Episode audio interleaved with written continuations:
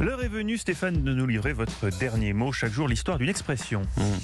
Euh, vous savez, Mathieu, euh, vous pouvez le dire d'ailleurs à la France entière. Bon, je suis Oui. quelqu'un de simple, sans chichi, hein, et euh, pas plus naturel.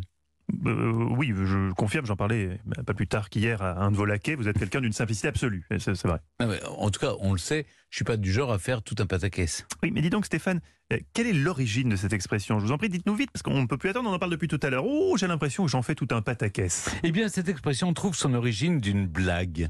C'est une blague du XVIIIe siècle. Vous ne m'en voudrez pas donc si elle a un peu vieilli quand même. Allez-y, lancez-vous. Un jeune homme était au théâtre assis à côté de deux dames visiblement très apprêtées avec des toilettes exagérément soignées. Elles parlaient très fort et elles se donnaient vraiment en spectacle. Tout à coup, il trouve un éventail. Il leur demande Madame, il est à vous? Et la première répond Non, il n'est point à moi. Le jeune homme s'adresse alors à la deuxième Est-il à vous? Elle répond Non, il n'est pas à moi.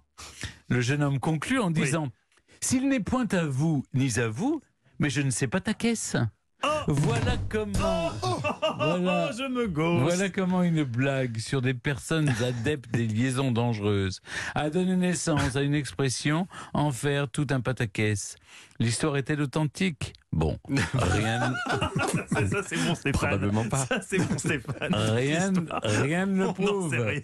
Mais rien ne prouve Mais- le contraire. Ah, rien ne prouve le contraire, bien En joué. tout cas, on la doit à un grammairien du milieu du XVIIIe siècle, François Urbain d'Omergue. Donc moi, si vous voulez, je lui fais confiance à ce monsieur d'Omergue. Dans le même registre, quittons-nous sur un bon mot de l'humoriste Marc Esquerol. Gare aux fautes de liaison.